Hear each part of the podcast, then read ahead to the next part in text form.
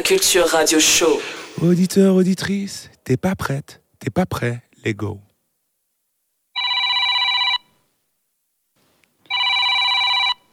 Balnavé Poucave, bonsoir. Que puis-je faire pour vous? Ah, c'est pour une réclamation? On s'occupe de vous tout de suite. On est vraiment des malades. On est vraiment des malades.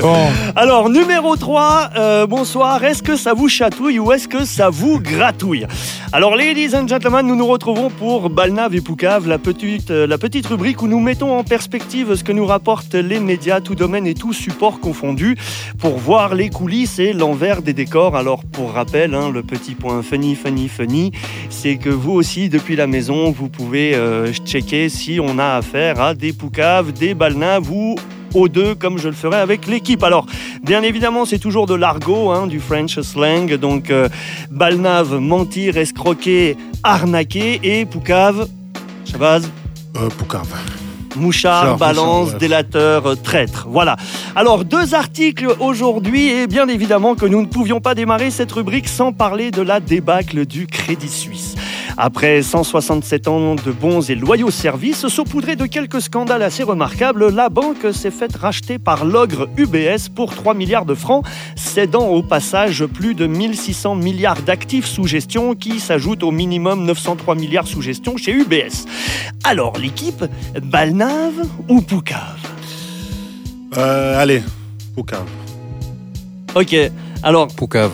Ok, alors bah en fait c'est les deux, monsieur l'arbitre. Bah oui. Alors d'abord, j'aimerais que tout le monde mette ses deux pouces en l'air pour cette formidable brochette de professionnels qui ont fait ce qu'il fallait pour en arriver là, du vrai travail d'orfèvre, euh, qui rendrait même Hublot jaloux, imagine. Mais surtout, quoi de mieux pour faire ce rachat que de passer par une banque qui a déjà à de nombreuses reprises été soupçonnée de fraude, comme par exemple en 2009 pour avoir aidé des citoyens américains à l'évasion fiscale. Un tribunal avait condamné la banque à 780 millions de dollars d'amende, ou encore entre juillet 2014 et décembre 2021, où l'institution UBS a dû verser 1,8 milliard d'euros d'amende pour blanchiment aggravé de fraude fiscale. Alors, sans oublier que notre cher Alain Berset parle de rétablir la confiance. Non mais Mazette, faut être en mission pour avoir confiance. Attends, n'oubliez pas que cela s'est fait avec la bénédiction du Conseil fédéral et des autorités de contrôle FINMA Co inclus. Un soutien de 259 milliards, dont 100 milliards qui viennent tout droit de nos impôts. Alors l'équipe, 100 milliards de nos impôts, normal ou pas normal? Bah, pas normal. Euh, non. Ok. Non, non, pas normal. Eh ben justement, nous reviendrons au chauve le plus, le plus célèbre de Suisse dans un instant en attendant deuxième article. Lu en début de semaine, les primes d'assurance maladie vont augmenter pour 2024. Alors les chiffres de janvier et février montrent une augmentation de 7,5% des coûts par assuré. Alors, les causes seraient la hausse du prix des médicaments et le grand nombre de médicaments prescrits. La directrice de santé suisse, Madame Verena Nold, dit Dès la fin de la pandémie de Covid-19, les coûts ont explosé. Nous aurions déjà dû augmenter les primes de 2023 de 10%, ajoutant que si nous ne faisons rien, notre système de santé ira droit dans le mur.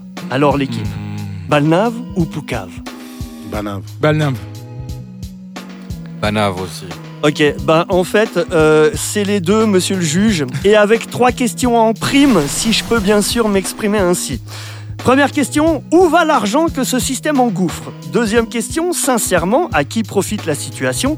Troisième question, qui sont les véritables gagnants? Voyez l'exemple que nous avons traité juste avant. D'un côté, on prend 100 milliards de francs pour UBS, et de l'autre, aucun moyen n'est réellement mis en œuvre pour que ce vol organisé s'arrête ou que cette mafia soit démantelée. Quelqu'un aurait-il vu notre ministre Berset? Il est demandé à l'accueil par toute une foule de gens qui souhaitent comprendre si on ne les prendrait pas un peu pour des cons. La question est légitime parce qu'il est, plus qu'avéré que notre système de santé ne va pas bien du tout. Et là, je ne mentionne même pas cette faillite colossale qu'a été la gestion du Covid-19. Entre Oui, oui, les oui. manquements et les sommes gargantuesques versées aux industries pharma, quand on sait qu'aujourd'hui que tout cela n'a démontré que la faiblesse des réponses et la petitesse des hommes qui les ont faites. Des citoyennes et des citoyens ont été mis au banc du reste de la société car ils ne voulaient pas manger le menu qui était servi jours et nuits par les autorités et les masses médias. Un peu comme si on faisait preuve de scepticisme quand le monsieur chauve du gouvernement vient te dire qu'il veut rétablir la confiance dans la place financière suisse. Alors, faisons un truc ensemble, l'équipe. D'après vous, où va l'argent?